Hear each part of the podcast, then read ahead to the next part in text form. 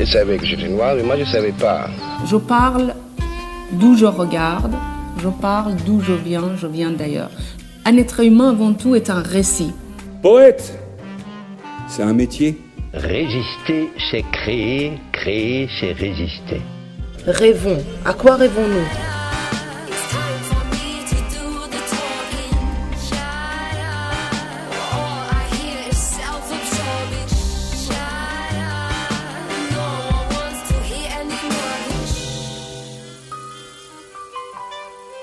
Kobo Baifnak présente La couleur des mots, une série originale d'Alexandre Hérault et Claire Almerac, réalisée par Écran Sonore et produite par Kobo.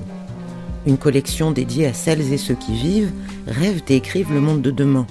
Un monde ouvert, libre, humaniste et riche.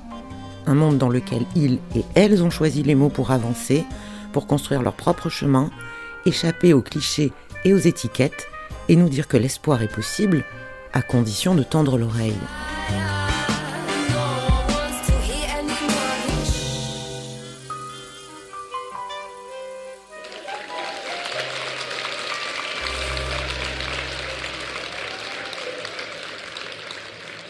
Ce que j'aime quand ma ville s'endort, c'est qu'on voit pas que ses murs sont gris.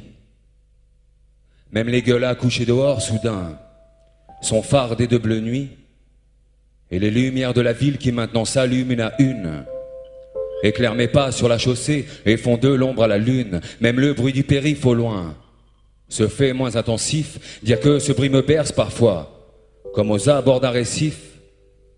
Et sur ma ville, quand la nuit tombe, alors je la ramasse, la couche sur le papier, ma ville, et je la regarde en face.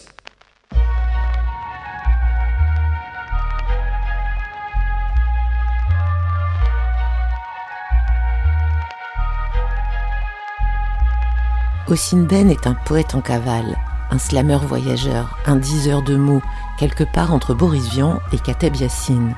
Un enfant du quartier de la Maladrerie, Aubervilliers, 9-3. Ossine Ben est un créateur de mots qui claquent, un jongleur rythmique qui porte une poésie tactile aux quatre coins du monde, un homme qui se nourrit avant tout d'échanges. Rencontre avec le poète, son histoire et ses vers.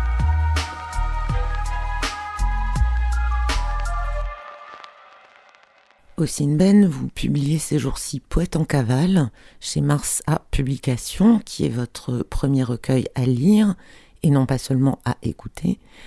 Alors est-ce que vous pouvez nous raconter l'enfance du poète et nous dire dans quel univers vous avez été élevé? Élevé est un très beau mot. Euh, euh, je suis né donc à Aubervilliers, d'une famille euh, de parents algériens.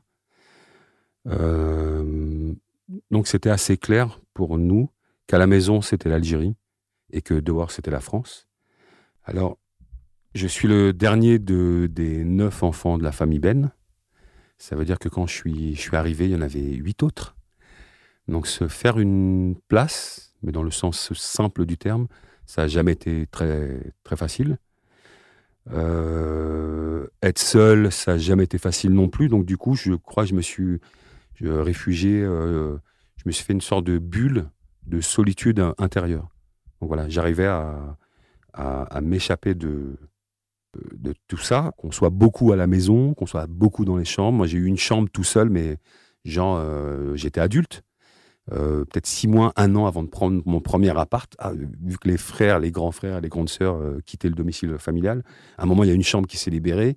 J'ai pris la chambre et j'étais heureux comme un adolescent. Et six mois après, j'ai pris mon premier appart. Mais du coup, ouais, il fallait que je m'extrais un peu de tout ça intérieurement. Et donc, du coup, ça a été ouais, par les livres d'abord par les mots des autres. Je me faisais ma petite bulle. Et, euh, et juste pour vous dire, là, il y a quelques jours, c'était dimanche dernier, je, suis allé au marché euh, de mon enfance. J'habite toujours au Aubervilliers. Donc ça m'a, c'était une machine à remonter le, temps. Et je me suis rappelé que quand j'étais vraiment, vraiment petit, bien avant 10 ans, on allait avec ma mère à ce petit marché-là, et il y avait un, vieux bouquiniste. Et euh, c'était super parce qu'on pouvait lui acheter des livres d'occasion, donc pas cher, mais on pouvait aussi échanger. Donc moi, tous les livres que je trouvais à la maison, dehors, euh, par terre, qui traînaient, tout, je les prenais, je les nettoyais, j'essayais de leur donner une petite apparence un peu plus propre. Et le dimanche, j'étais trop heureux d'aller au marché avec ma petite pile de livres et j'allais le voir et j'échangeais des livres. Et c'est un souvenir qui m'est revenu dimanche dernier. Je me dis comment j'ai pu oublier ça ou, le mettre à la trappe ou le prendre pour un petit souvenir sans importance alors qu'il était euh, primordial, qu'il est primordial dans ma construction parce que euh, donc voilà, famille nombreuse, un salaire d'ouvrier euh, pour nourrir euh, toute cette famille. Donc acheter des livres, c'était déjà un luxe à l'époque. Mais j'avais trouvé ce moyen-là, et pour moi, c'était un trésor. Après, j'ai connu les bibliothèques, et jusqu'à présent, c'est encore pour moi un trésor. Je me dis, c'est extraordinaire qu'on puisse, en plus avec les réseaux qui se développent aujourd'hui de médiathèques, pour moi, c'est un trésor. Et je prenais à l'époque, c'était des, des, bandes dessinées, surtout des Picsou, des Mickey, des machins. En fait, tout ce que je trouvais. Euh, je le prenais. J'étais pas encore dans, dans la littérature, mais ça a commencé par là.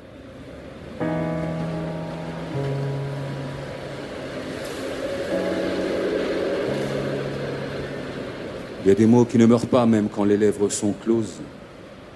Des parfums qui enivrent même quand se fanent les roses. Petite fille de Medjana qui n'a jamais vu d'école, je regrette tes petites mains potelées et tes gros bisous qui collent. Assigné à ton rôle, tu es vite sorti de smoule. Rouler le destin dans la farine et tes enfants dans la semoule. Sans kilos de tendresse, rondeur qui s'assume, sans tabou ni complexe, l'amour au goût d'agrumes, celui qui pique, celui acide, aujourd'hui court dans mes veines, l'amour d'une reine de Medjana. L'amour à l'algérienne. Madame Ben s'en est allée pour son plus long voyage. Le cœur en bandoulière pour unique bagage, esquivant les adieux, elle est partie au crépuscule. Sur l'autoroute de la vie, l'amour était son véhicule. Je regrette. Ta bouille poème et ta poésie bédouine. Pour les rêves des autres, tu as mis les tiens en sourdine. Je n'ai pas de sang royal, même si je suis le fils d'une reine. Tous des princes et des princesses dans les yeux d'une Madame Ben, petite fille de Medjana, Wilaya de Sétif.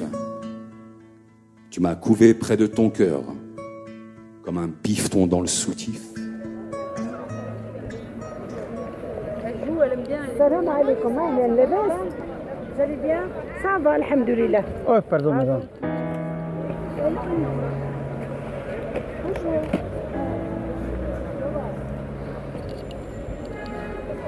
Donc, euh, enfant, vous lisez absolument tout ce qui vous tombe sous la main de façon boulimique.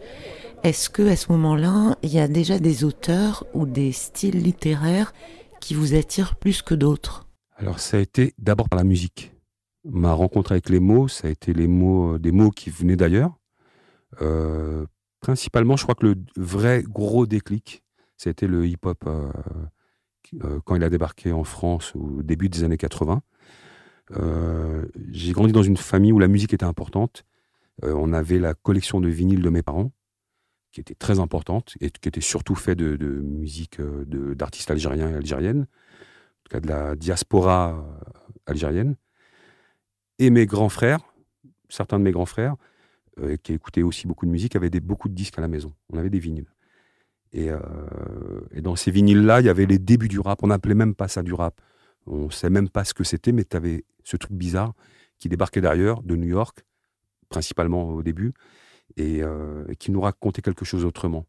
Et, et, mon déclic, moi, le vrai, vrai déclic au niveau des mots, ça a été le morceau universel The Message de Grandmaster Flash et les Furious Five. Et quand j'ai entendu ça, je me rappellerai toujours, et je le ressens tout le temps quand je le réécoute, je le réécoute plusieurs fois par an, euh, des frissons.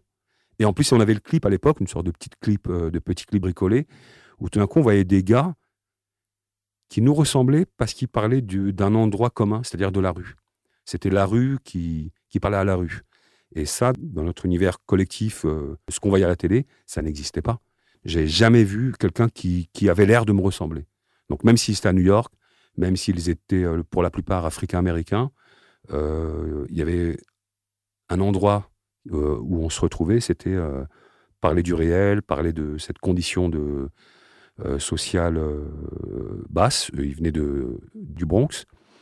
Euh, parler des problèmes de toxicomanie, parler d'un univers quand même assez, assez noir, mais avec de la poésie. C'était complètement nouveau. Et ça, ça m'a marqué. Quand j'ai entendu ça, j'ai tout de suite compris que c'était là que je voulais aller, dans cette direction-là. Donc mes, classiques, moi, c'est tous ces rappeurs-là new-yorkais de la première génération.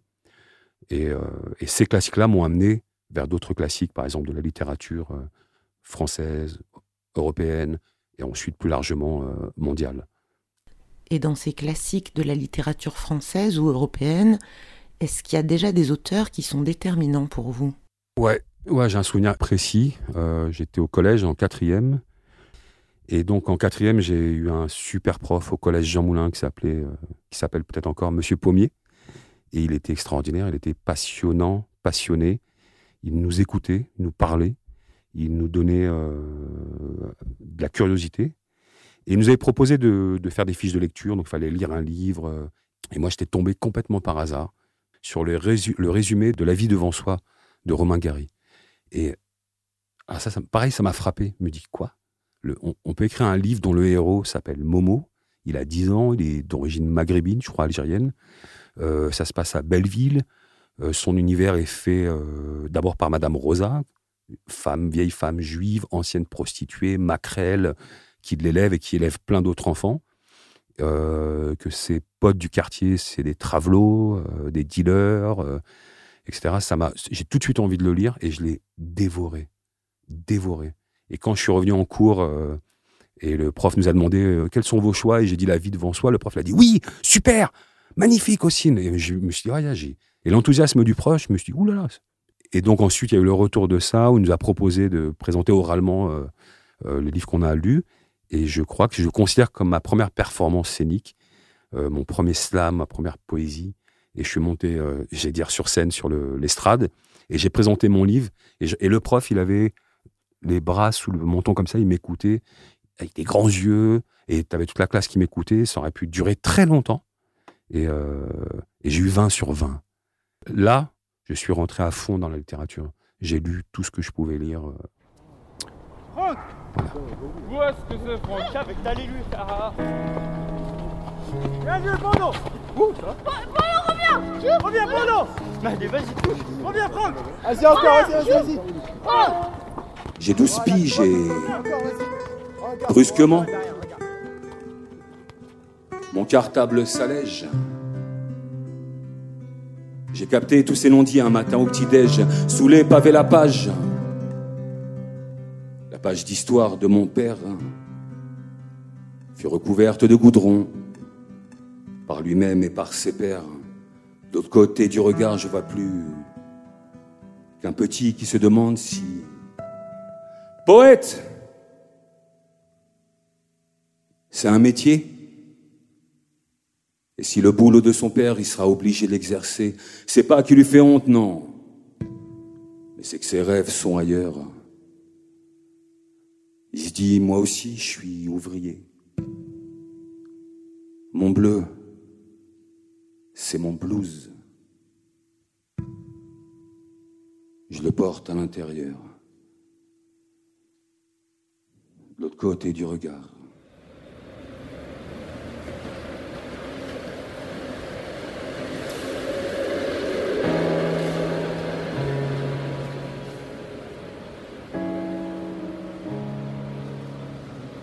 Alors le jeune Ossine tombe dans la littérature, mais mais il y a quand même une question à un moment.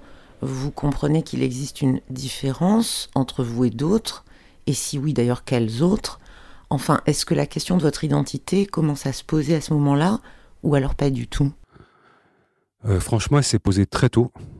Moi, j'ai euh, deux chocs dans ma vie qui ont conditionné, je pense, tout ce que je suis aujourd'hui, tout ce que j'essaie d'explorer en tout cas et de dépasser, de déconstruire. Mais ça a été une chose, donc je devais avoir 10, 10 ans, je pense. Euh, et on était sur Paris euh, avec ma mère et un de mes grands frères.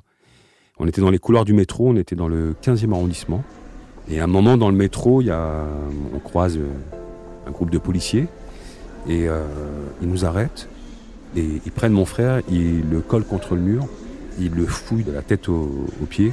Et euh, moi, je suis là, je tiens la main de ma mère, j'ai dit peut-être même pas 10 ans.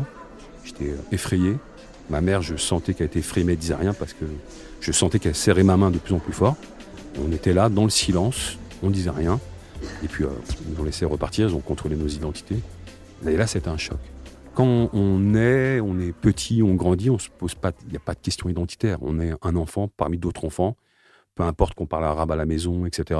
Ça nous semble tout naturel, cette différence. On, comprend qu'il y a d'autres différences ailleurs et que, voilà, on se pose aucune question. Ça, c'était un marqueur profond. Là, je me suis dit, pourquoi mon frère Pourquoi nous euh, Et pas longtemps après, euh, peut-être un an ou deux, j'étais en CM2, ça c'est sûr, je m'en rappelle très bien. Euh, j'avais entendu parler les grands de ma famille, certains de mes grands frères, ma grande sœur, des voisins. Il y avait une sorte de, il y avait une tension, et on parlait de ratonnade. Donc c'était le début des années 80. Et ensuite, j'ai fait des recherches et j'ai vu qu'en 83, cette année-là, donc deux ans après l'élection de Mitterrand, c'était l'année la plus dure pour l'immigration maghrébine et algérienne en particulier. Et ça, ça m'avait fait flipper. Donc j'avais entendu les, les grands parlaient de ça. Ils disaient il y a des, des, gars qui tournent dans le quartier, dans la ville, dans, dans, le coin, et ils frappent les gens, basanés, etc. Et ben, ça, ça m'a marqué. Je me suis rendu malade. Je suis tombé malade pendant. Dans mon souvenir, ça a duré au moins une semaine, mais je ne pouvais plus sortir de la maison. C'était une entrée euh, violente. Voilà. Alors, une fois la peur retombée, comment est-ce que vous réagissez?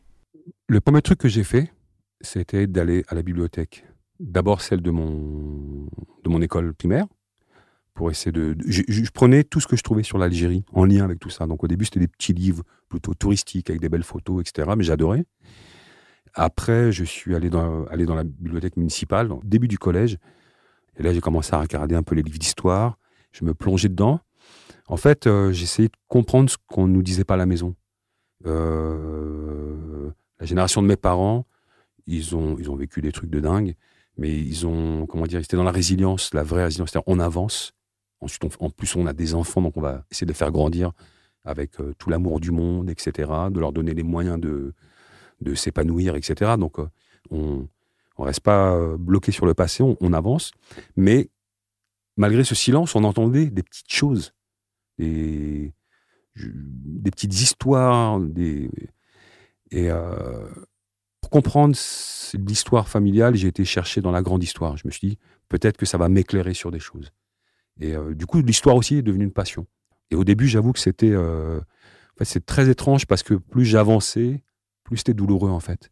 Parce que quand on est gamin, bon, on se dit bon, une guerre, c'est quoi? C'est deux armées qui se font la guerre. Après, on rentre dans les détails, on comprend que non, il y a eu une armée, donc coloniale côté français, face à des simples gens qui n'avaient pas d'armée.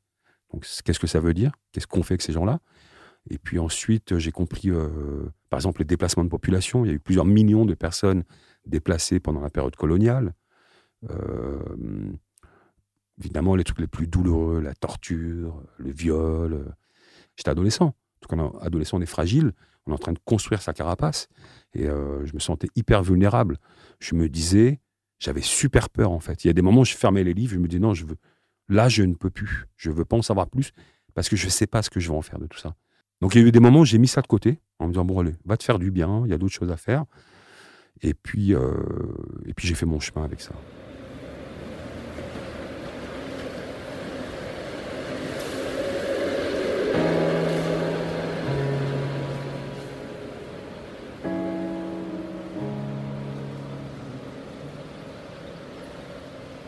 Le vent se lève.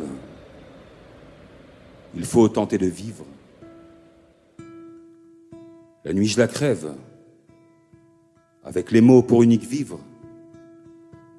Quand une page se tourne, c'est l'existence qui s'en retourne. Ne tourne pas les talons quand le mec tout fait une ristourne.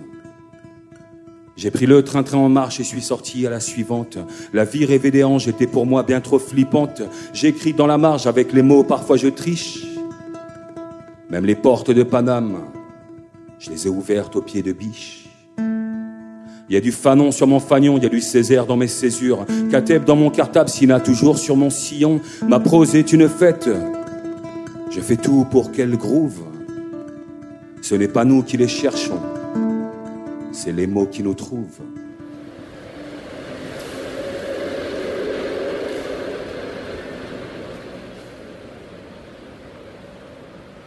Alors ce chemin, il commence de quelle façon? Vous vous dites, euh, je vais écrire de la poésie, du théâtre, je vais faire du slam. Comment il se dessine votre avenir à ce moment-là? Alors franchement, il se dessine pas du tout. Et en tout cas, pas du tout avec les mots. Les mots et l'écriture, donc c'est venu quand même assez, tôt, hein, vers 12 ans. Bon, j'ai eu une crise d'adolescence comme beaucoup. C'est parti dans tous les sens, etc. J'avais toujours quand même les mots qui étaient jamais très loin, mais qui n'avaient pas une place, en tout cas, je ne le vivais pas comme ça, comme quelque chose de primordial. Non. J'avançais, ça faisait partie de moi. Et, euh, et finalement, c'est revenu, ça revenait tout le temps, en fait. J'avais toujours cette envie d'écrire, cette envie de lire. J'avais euh, entendu parler du slam, des soirées slam. J'avais vu d'abord un film de Mark Levin qui s'appelle euh, Slam, tourné aux États-Unis, à Washington. J'ai eu une grosse claque. Je me dis, ah oui, il y, a encore une autre manière de raconter les histoires et qui peut aussi me ressembler. My back is against the brick wall and I got a Mack truck two inches from my face. This is your last time in here, right? Those six digits on that band will be here waiting for you if you ever come back. If it is up to me, I'll die tomorrow a thousand times in an hour and live seven minutes later. Words make sense out of a word. Et, et, donc, quelques mois après avoir vu ce film, je, je, vois une annonce quelque part, quoi, un article qui raconte une soirée slam. Il n'y en avait qu'une à Paris à l'époque, c'était 98, 99, je crois. Et euh, donc, il donnait l'adresse, euh, c'était euh, au Luciole, dans le 20e arrondissement. Donc je me suis dit, allez, j'y vais. Et, je me rappelle, pour moi, c'était très déterminant. J'étais dans mon quartier avec les copains. J'avais essayé de motiver deux, trois potes. Venez, il y a un truc, ça, je comprends pas trop ce que c'est, mais j'ai envie d'aller voir. Il y avoir du monde, il y aura des filles, etc. Ça peut être cool. C'est dans le 20e. Aucun de mes potes n'a voulu venir avec moi. Et là, j'ai compris que mon chemin, j'allais le faire aussi seul. C'était même primordial euh, d'aller vers mon destin. C'est pas le leur, c'était le mien. Donc je me souviens très très bien. J'ai pris le métro. Je ne connaissais pas trop, super bien Paris à l'époque. D'abord, j'ai écouté beaucoup de monde. Il fallait aller s'inscrire pour, euh, euh, pouvoir monter sur scène. Et je ne sais pas comment j'ai réussi à dépasser ça. J'étais pudique, timide. L'idée de monter sur scène sans musique, ça me semblait complètement ouf. Mais je l'ai fait. J'étais mitigé. C'était, c'est super dur au début de, de comprendre ce, que, ce qu'on donne et ce qu'on reçoit. Ensuite, je, suis descendu sur de la scène et plusieurs personnes m'ont dit Oh, c'est super, oh, j'ai adoré ton texte. Tout. Moi, je me dis ah Ils ont vraiment entendu ce que j'ai raconté. Et donc, du coup, je suis venu, c'était tous les mois cette soirée-là, avec un nouveau texte. Un bon pavé en plus. J'écris vraiment des textes courts. Donc, je me dis Allez, ça va me donner une rigueur. Tous les mois, je vais arriver avec un nouveau texte. Et euh, ça ne s'est jamais arrêté. Euh, pour moi, au début, c'était du rap sans musique. Voilà. Ensuite, ça fait son chemin. C'est-à-dire, euh, je disais des textes très vite, j'avais peur du vide petit à petit, j'ai adoré ce vide. J'ai adoré le silence. Donc, du coup, maintenant, dans mes textes, que je sois avec des musiciens ou pas, j'accorde une place très importante au silence. Et, je crois que la poésie, c'est surtout le silence entre les mots. Je pense qu'elle propose des espaces de silence. Et c'est ces espaces-là qui sont la poésie, finalement, ma façon de la raconter. S'il y avait un mot pour symboliser, résumer tout ce chemin parcouru entre l'enfant que vous étiez et puis le jeune homme, qui commence à déclamer sa poésie euh, Le slalom. Parce qu'en fait, je pense que j'ai ouais, j'ai slalomé. J'ai fait des zigzags, en fait, autour de cette passion que je n'arrivais pas à maîtriser. Et du coup, ça me faisait peur. Et euh, j'aurais pu très vite essayer d'écrire, euh, je sais pas, des livres, essayer de faire des, performances, je ne sais pas. Mais c'est comme si je me, j'évitais de, de, me regarder dans le miroir tout le temps. Je fuyais le truc. Donc je passais voilà par un moment à l'adolescence, un chemin un peu chaotique dans la rue, à faire des bêtises, etc., etc. Mais même dans ces bêtises-là, la première fois qu'on m'a dit j'adore ton histoire, c'était un flic. J'étais en train de faire une déposition, mais j'essayais de m'en sortir en lui racontant une histoire de ouf. Et à un moment, il arrêté en me disant j'adore ton histoire, mais dis-moi la vérité, c'est mieux. Peut-être il y a un truc, tu vois. En fait, j'étais dans une performance tout le temps. Donc c'est pour ça que je dis slalom, c'est qu'en vérité, euh, ouais, j'aurais pu arrêter tout ça et me dire c'est ça mon truc et me concentrer dessus, mais je le fuyais, je sais pas pourquoi, parce que ça fait peur quand c'est bon. Et, euh, et puis euh, le syndrome de l'imposteur, certainement aussi, de me dire c'est peut-être pas ma place, il faut peut-être que je la gagne. à un moment, j'ai complexé, j'ai arrêté l'école assez tôt. Je complexais de ne pas avoir fait d'études, etc. Donc, vraiment, je cherchais ma place. Et en fait, c'est, c'est les mots qui sont venus me choper, qui m'ont dit Allez, tu vas arrêter tes conneries maintenant et tu vas aller raconter tes histoires partout où tu pourras, ici et ailleurs. Et c'est ce que je m'efforce de faire.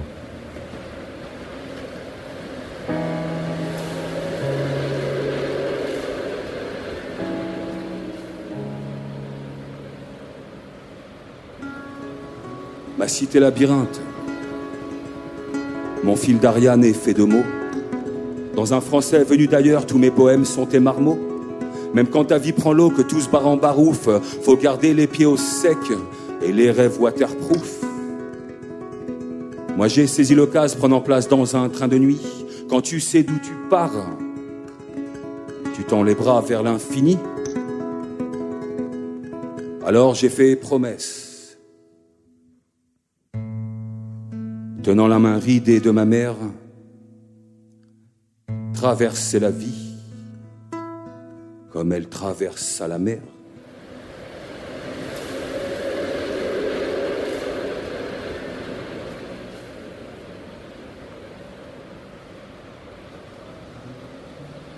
Le monde dont vous rêvez, Ossine Ben Un monde sans masque, sans gel hydroalcoolique, parce qu'on va tous finir par être accro.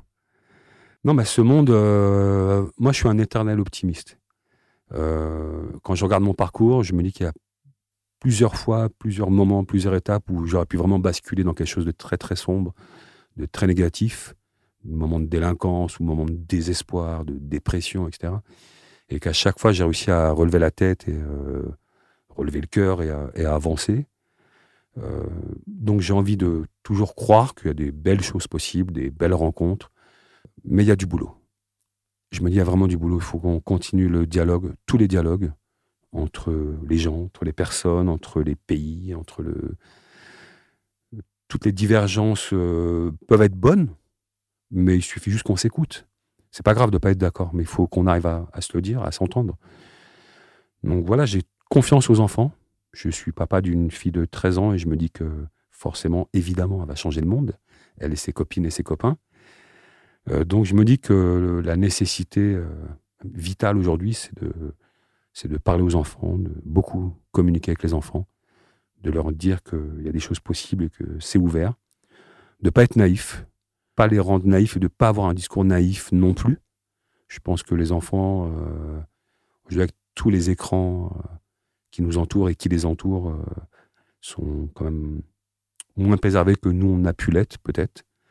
Donc, euh, faire attention de bien les garder dans leur enfance, dans leur petite enfance, évidemment. Et en même temps, euh, qu'ils comprennent que le, voilà, le monde, il n'est pas super facile, mais qu'il y a moyen. Voilà. Je crois que c'est ça que j'essaie de dire à, ma fille et, aux enfants et aux plus jeunes en général. De leur dire, attendez, ne croyez pas que les belles idées suffisent. Il y a du combat aussi. Voilà. Pas la guerre, mais euh, il y a... ça va pas être simple. Et donc, faut s'armer, faut se nourrir intellectuellement, spirituellement, euh, amoureusement. Et je me dis, il n'y a que ça qui nous permettra d'avancer. Donc, je moi, je reste optimiste. Quel est votre mot préféré? Alors là, j'aime tellement les mots. Bon, alors celui que vous détestez. Je déteste le vivre ensemble. Je déteste qu'on parle du vivre ensemble parce que ça nous fait croire qu'on ne vit pas déjà ensemble.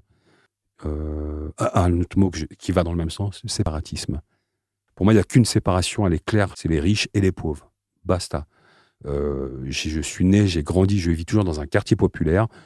Il y a quelque chose comme 150 nationalités euh, différentes à Aubervilliers. Venez juste, regardez, 150 nationalités différentes. Toutes les religions sont là. Toutes les manières de manger, de vivre et de parler, toutes les langues sont là. Ce qui me sépare du reste du monde, c'est le périph. Mais c'est pas, euh, c'est pas autre chose. Du coup, par quel mot on remplace vivre ensemble ou séparatisme pour avancer dans la bonne direction? La curiosité, euh, le dialogue.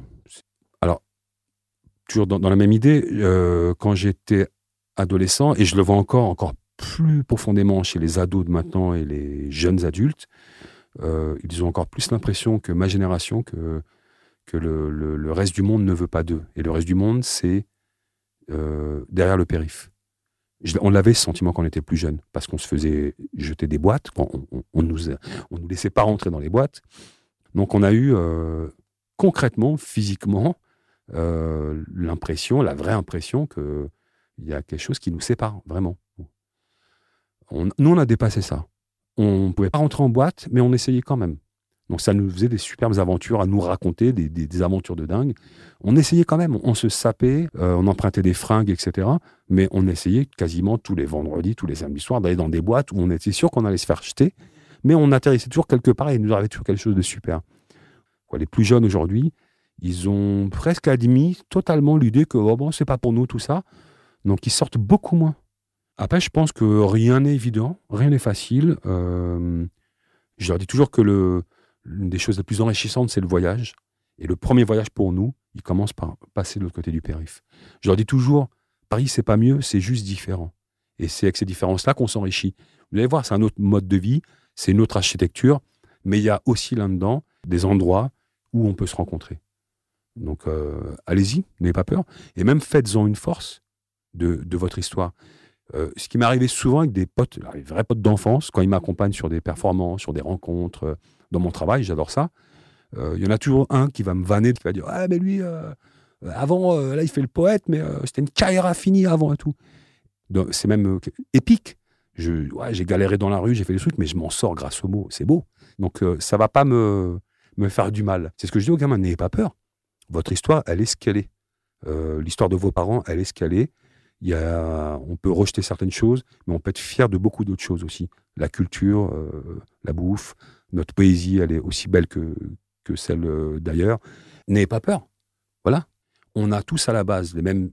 Il y a une forme d'égalité dans le sens où, ici en France, on peut tous accéder à l'école, par exemple. Mais est-ce que ça suffira? Non, ça suffira pas. On a tous nos chances au départ, mais nous, quand je dis nous, c'est en bas de l'échelle sociale, pas forcément des gens issus de l'immigration, mais les enfants d'ouvriers, les enfants de la France d'en bas, comme ils disent. C'est possible, mais il va falloir se battre encore plus pour y arriver. Donc ça ne veut pas dire qu'il faut se lisser, il ne faut pas lisser son langage, il ne faut pas lisser ce qu'on est. Non, non, on est ce qu'on est. Euh, maintenant, peut-être que quand tu vas t'adresser à une jeune femme, bah, tu vas faire un peu plus attention à ton langage, c'est tout. Tu vas pas dire wesh au début de chaque phrase, et encore, je suis même pas sûr. Euh, euh, mais, ça passe par la connaissance de soi. Moi, cette double culture, j'en ai alors complètement fait un vrai acquis hyper positif. Euh, qui, m'a, qui me fait grandir tout le temps. Donc c'est, euh, il n'y a pas longtemps, je discutais avec un, un, adolescent et il me parlait de, du, de, ce qu'il faisait en cours. Il me parlait du français, des livres qu'il aimait pas et tout là, là. Et à un moment, on a parlé, je sais pas pourquoi, d'Alexandre Dumas. Donc je lui ai appris qu'Alexandre Dumas était carteron. Il a halluciné et il m'a dit tout de suite, mais moi, si on m'avait dit ça, je l'aurais lu. Donc je me dis, pourquoi on le dit pas? C'est, pas du racolage, mais c'est, euh, peut-être une manière de dire, ben voilà, il n'y a pas quelque chose de binaire, genre les auteurs, par exemple, français blancs et le reste du monde. Il y a, voilà, il y a l'histoire de l'humanité faite de rencontres et de mélanges. C'est exactement comme les mots. Depuis quelques années, il y a eu des, spécialistes des mots, des, qui ont sorti quelques bouquins sur l'origine des mots, par exemple français, et on a vu qu'il y a plus de mots qui viennent de la langue arabe, par exemple, que de, que de l'anglais. Les mots voyagent, se rencontrent, se mélangent, et, et et pourquoi les mots y arrivent et les êtres humains n'y arriveraient pas? C'est exactement ça.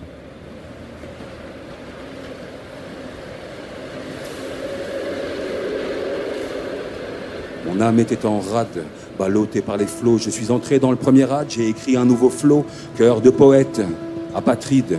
Mon pays est de papier. J'écris pour tous les oubliés que l'histoire a oublié de vous voyer. Quant à les mots sous la peau, T'as pas peur de finir à poil. Enterrement de de suffit peut-être de mettre les voiles. Le vent. Le vent se lève. Me répète-t-on? Il faut tenter de vivre. Le vent se lève. Il faut plier bagage. Poser des pavés sur la page. C'est prendre la mer sans prendre le large. Le vent se lève. vent se lève. Cette drôle de vie, je vais la vivre. Reste du temps pour une balade, même s'il en manque. Je serai ivre.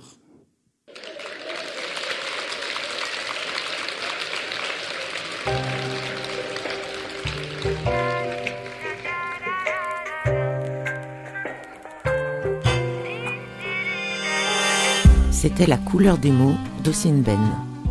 Une série originale d'Alexandre Hérault et Claire Almerac, réalisée par Écran Sonore et produite par Kobo, à retrouver sur le site kobo.com et la toute nouvelle plateforme digitale de la FNAC, La Claque. Vous pouvez retrouver les productions Kobo Originals sur kobo.com et fnac.com.